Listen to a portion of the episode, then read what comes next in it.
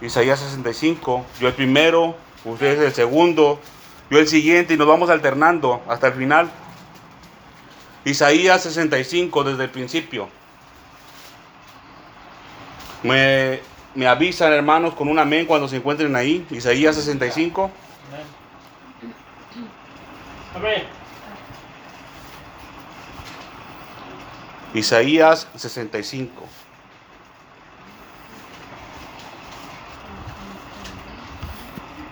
Vamos a esperar a los hermanos. Isaías 65. Está después de Salmos, Proverbios, Cantares. Está Isaías. ¿Estamos ahí? Gloria a Dios. La palabra de Dios la leemos en el nombre del Padre y del Hijo y del Espíritu Santo. Dice, fui buscado por los que no preguntaban por mí. Fui hallado por los que no me buscaban. Dije a gente que no invocaba mi nombre, heme aquí, heme aquí. Extendí mis manos todo el día, pueblo rebelde, el cual anda por camino no bueno, en pos de sus pensamientos. Pueblo que en mi rostro me provoca de continua ira, sacrificando en huertos y quemando incienso sobre ladrillos. Se quedan en los sepulcros y en lugares escondidos, pasan de noche, se comen carne de cerdo y en las ollas hay caldo de las cosas inmundas. que dicen, estate en tu lugar, no te acerques a mí, perdón, porque soy más santo que tú. Estos son humo en mi furor, fuego que arde todo el día. He aquí que escrito está delante de mí, no callaré, sino que recomendaré y te daré el pago a su seno. Por vuestras iniquidades, dice el Señor, y por las iniquidades de vuestros padres juntamente, los cuales quemaron incienso sobre los montes y sobre los collados me afrentaron, por tanto, yo les mediré su obra antigua en su seno. Así ha dicho el Señor, como si alguno hallase mosto en. No los desperdicies, porque bendición hay en él. Así haré yo por mis siervos, que no los destruiré.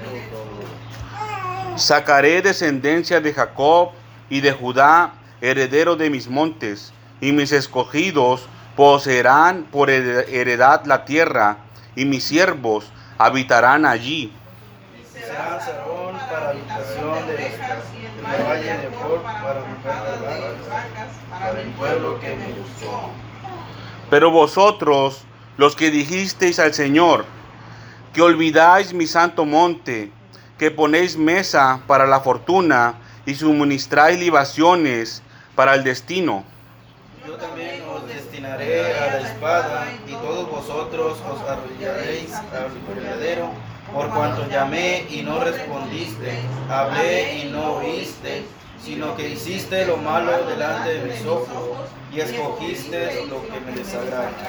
Por tanto, así ha dicho el Señor, he aquí que mis siervos comerán y vosotros tendréis hambre. He aquí que mis siervos beberán y vosotros tendréis sed. He aquí que mis siervos se alegrarán y vosotros seréis avergonzados. He aquí que mis siervos cantarán por júbilo del corazón, y vosotros clamaréis por el dolor de su corazón, y por el quebrantamiento de espíritu aullaréis. Y dejaréis vuestro nombre por maldición a mis escogidos, y el Señor te matará, y a sus siervos llamará por otro nombre. El que se bendijere en la tierra, el, el Dios de verdad se bendecirá. Y el que jurare en la tierra, por el Dios de verdad jurará. Porque las angustias primeras serán olvidadas y serán cubiertas de mis ojos. Porque he aquí que yo crearé nuevos cielos y nueva tierra, y de lo primero no habrá memoria, ni más vendrá el pensamiento. Mas os gozaréis y os alegraréis para siempre en las cosas que yo he creado, porque he aquí que yo traigo a Jerusalén alegría y su a su pueblo gozo.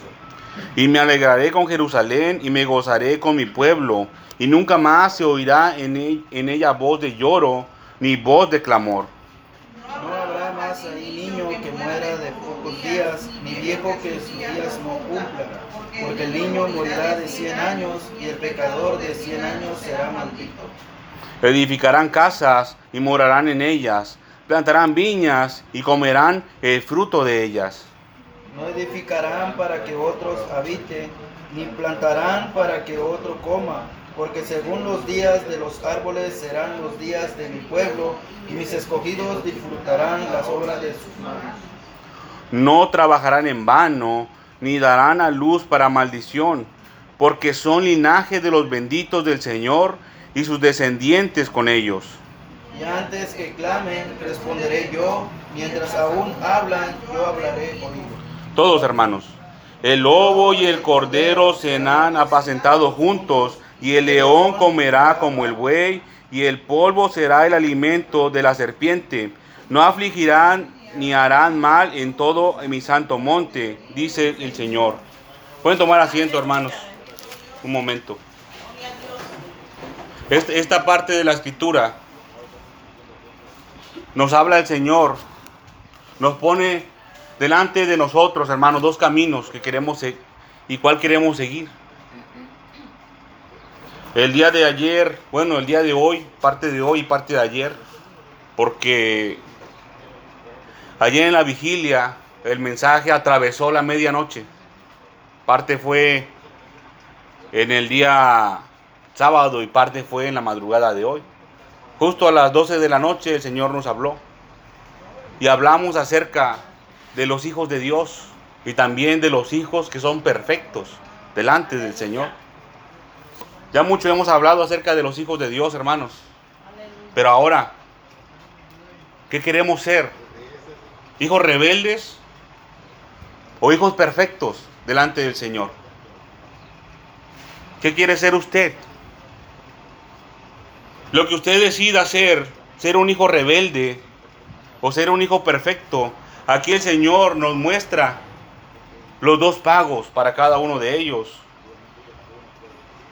Dice el versículo 2, extendí mis manos todo el día a pueblo rebelde, el cual andaba por camino no bueno, en pos de sus pensamientos. ¿Quién anda en pos de sus pensamientos? Yo les puedo dar testimonio de mi misma vida. En otro tiempo, yo andaba en pos de mis pensamientos. Yo estudié una ingeniería, la terminé gracias a Dios. Pero cuando el Señor empezó a hablar a mi vida por medio de su palabra, cuando yo empecé a escuchar la voz de Dios que está en su palabra, hermanos, yo me quedé pensando, ese camino que estaba tomando no era bueno. No era bueno de ninguna manera. No la escuela me iba a apartar del Señor, pero sí los trabajos en los cuales me iban a contratar. Y eso es lo que yo buscaba tener un buen, un buen trabajo. Pero no se trata de un buen trabajo, hermanos. Un trabajo que nos consuma todo el día. Dice aquí, el versículo 1, fui buscado por los que no preguntaban por mí. Está hablando el Señor. Fui hallado por los que no me buscaban. Dije a gente que no, invocaba mi nombre, heme aquí. Cosa terrible es para un hijo de Dios apartarse del Señor. Imagínese, hermano y hermana, que vemos a nuestros algún vecino que esté cerca de nuestro de nuestro hogar, un vecino impío que por porque el Señor le hable, hermanos, vaya ahora delante de nosotros. Imagínese, hermano, que nosotros toda nuestra vida o gran parte de nuestra vida pertenecimos al pueblo de Dios y luego nos apartamos y ya no entramos al reino de los cielos. Y el hombre o la mujer impía, por escuchar la voz del Señor, entra al reino de los cielos, por convertirse al Señor.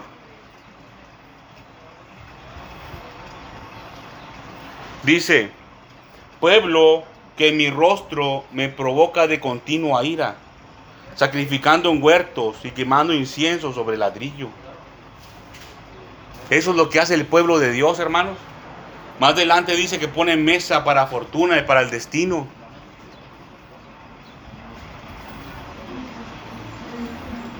El Señor no quiere, hermanos, el Señor no quiere que usted ande con demonios de adivinación, ni yo tampoco. Dice el Señor en su palabra que Él no comparte su gloria con nadie, mucho menos con un demonio de adivinación. Imagínese, con un espíritu de las tinieblas del destino, o con las suertes. ¿Usted cree, hermanos? ¿Usted cree que está bien que un hijo de Dios se ande colgando cosas de la suerte, amuletos de la suerte, una pata de conejo, que ande colgando una herradura en la puerta de su casa? ¿Usted cree que está bien eso? ¿En quién está confiando? ¿En el Señor o en las suertes? Yo confío en el Señor. ¿Usted cree que eso lo va a salvar? ¿Un amuleto? ¿Un talismán? ¿La imagen de un supuesto santo? Eso nos salva, hermanos. Ahora, ahora, si ya cometimos el pecado, hermano, no tenemos que dejarlo así. Nuestra obligación para entrar al reino de los cielos es arrepentirnos. Si no hay arrepentimiento, no hay perdón. No hay perdón de Dios. El Señor no perdona nomás así porque sí. Yo he escuchado que a veces se ha dicho aquí, ay, el Señor sabe.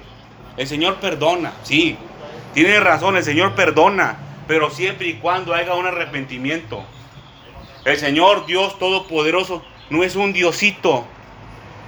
Y nosotros no somos hermanitos. Nosotros somos hijos de Dios. Y el Señor no es un diosito, es el Señor Dios Todopoderoso, el Padre, el Creador de todo lo visible y lo invisible. No estamos entrando en la presencia de cualquier ser o como si fuera alguna persona. Estamos entrando delante de la presencia de un rey. Tenemos que comportarnos como ante la presencia de un rey. ¿Qué le pasa ¿Qué le pasa al que es imprudente o insensato delante de un rey? ¿Alguien me puede decir qué cree que el Señor va a mandar a que le hagan a ese hombre o a esa mujer? ¿Lo va a poner en honor, en una silla al frente? No, hermanos. Le manda a que le corten la cabeza. No puede estar delante de la presencia del rey siendo un hombre o una mujer imprudente. Ahora, mucho menos puede estar delante de la presencia del Señor Dios Todopoderoso con manchas y con arrugas. ¿Cuáles son esas manchas y esas arrugas? El pecado. No puede estar. No le van a permitir estar delante del Señor si usted está manchado de pecado. Y si tiene maldades como arrugas, en sus vestidos. Usted tiene que limpiar sus vestidos. ¿Cómo se limpian los vestidos? ¿Cómo se limpia el hombre? ¿Cómo se limpia la mujer? ¿Cómo se limpia el corazón del ser humano? Con la palabra de Dios. Es lo único que puede purificar al hombre y purificar a la mujer.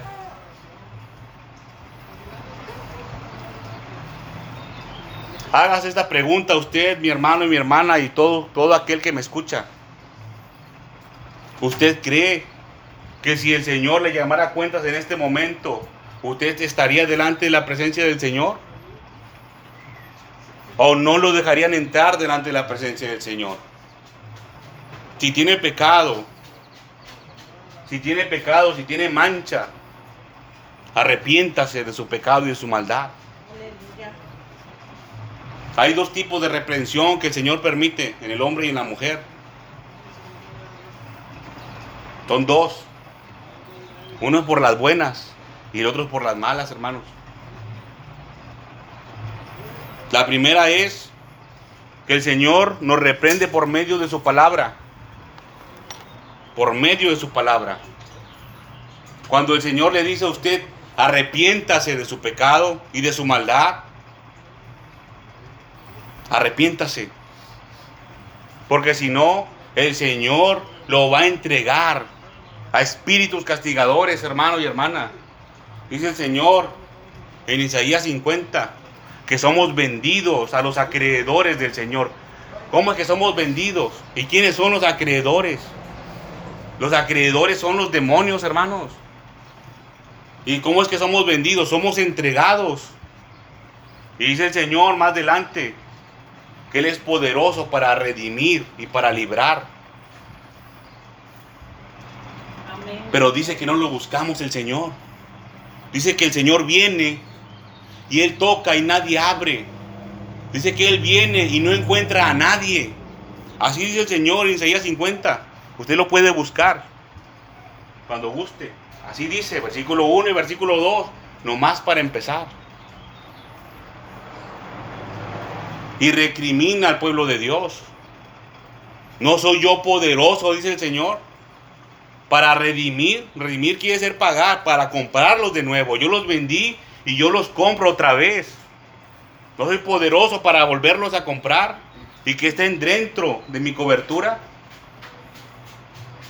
No soy yo poderoso para librarlos, dice el Señor en su palabra.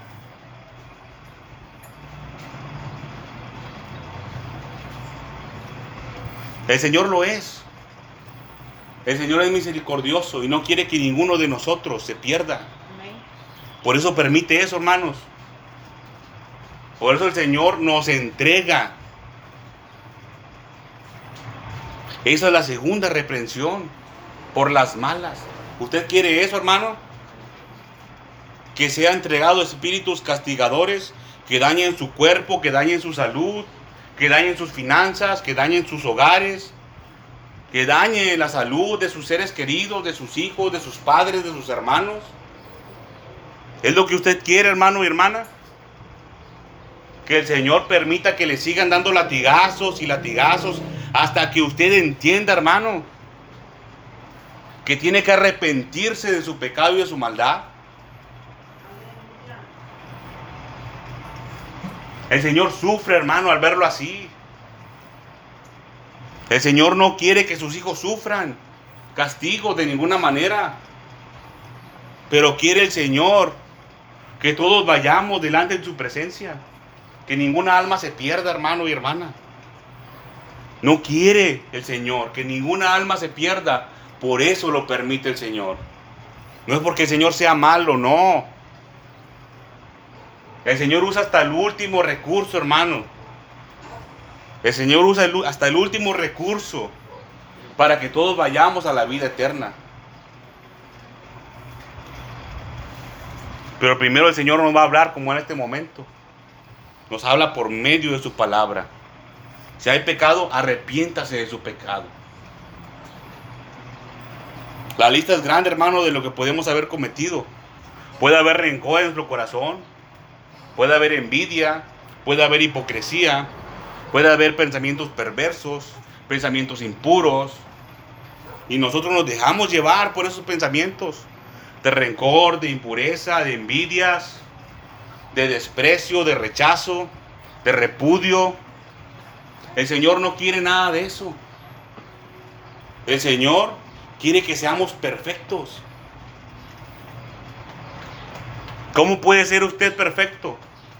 El Señor Jesucristo nos dijo cómo. En Mateo capítulo 5, versículo 44, nos dice cómo podemos ser perfectos. Amad a vuestros enemigos, bendecid a aquellos que os maldicen, hacer el bien, a aquellos que os aborrecen y que os ultrajan.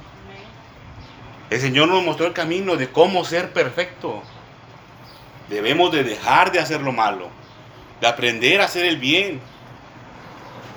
Dice el Señor, ahora sí, entonces, estemos a cuentas, tú y yo, estemos a cuentas, dice el Señor, ya que dejaste de hacer lo malo, ya que aprendiste a hacer el bien. ¿Cómo se hace eso? ¿Cómo se aprende? ¿Cómo va a ser, cómo va a saber usted? ¿Cómo voy a saber yo? ¿Qué es lo malo y qué es lo bueno? El Señor Dios Todopoderoso pone corazón entendido en las personas que le buscan. A los que buscan su rostro. A los que están en su secreto. Esto no, esto no es un misterio que no se puede hacer, hermano. Sí se puede hacer. Tiene que acercarse al Señor. Aquí está. Quiere, tiene usted que entrar en el secreto del Señor. Así le dijo a Daniel. Así le dijo a Daniel el ángel. Le dijo, tus ruegos, tus súplicas han sido escuchadas en los cielos desde el primer día que dispusiste tu corazón a entender la palabra de Dios.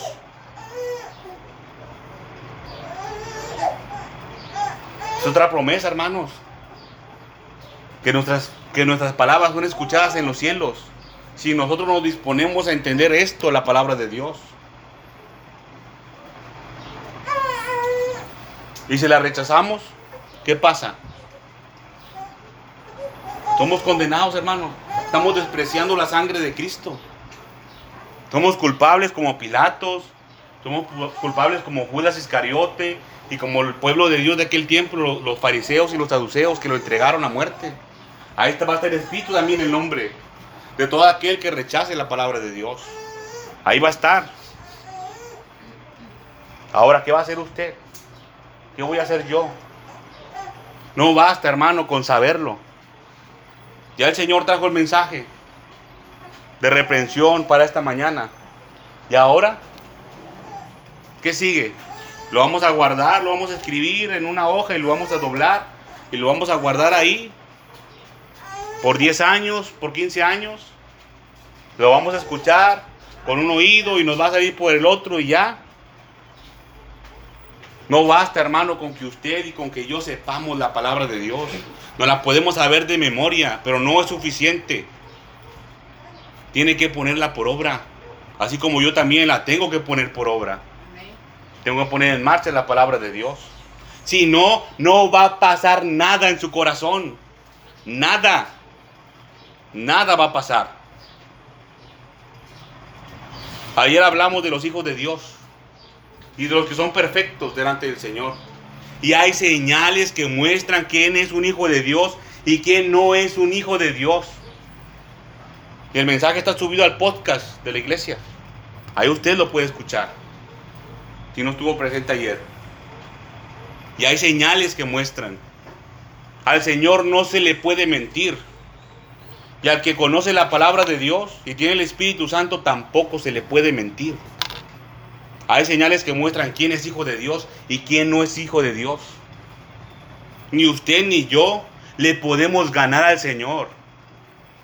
No le podemos burlar, hermano y hermana, de ninguna manera. No se puede es mejor obedecer a la voz del Señor. A la voz de Dios, no a mi voz, no lo que yo, lo que no es lo que sale de mi boca, sino lo que está aquí. Lo que está aquí. No es a mí, es al Señor a que usted tiene que ver. La palabra de Dios. Si usted no pone por obra y no dispone su corazón, no va a pasar nada. Su fe nunca va a aumentar, nunca va a crecer. Este es el mensaje, hermanos, de exhortación para esta mañana. Vamos a ponernos sobre nuestros pies, hermanos, y vamos a dejar el tiempo para nuestros hermanos que van a dirigir la alabanza.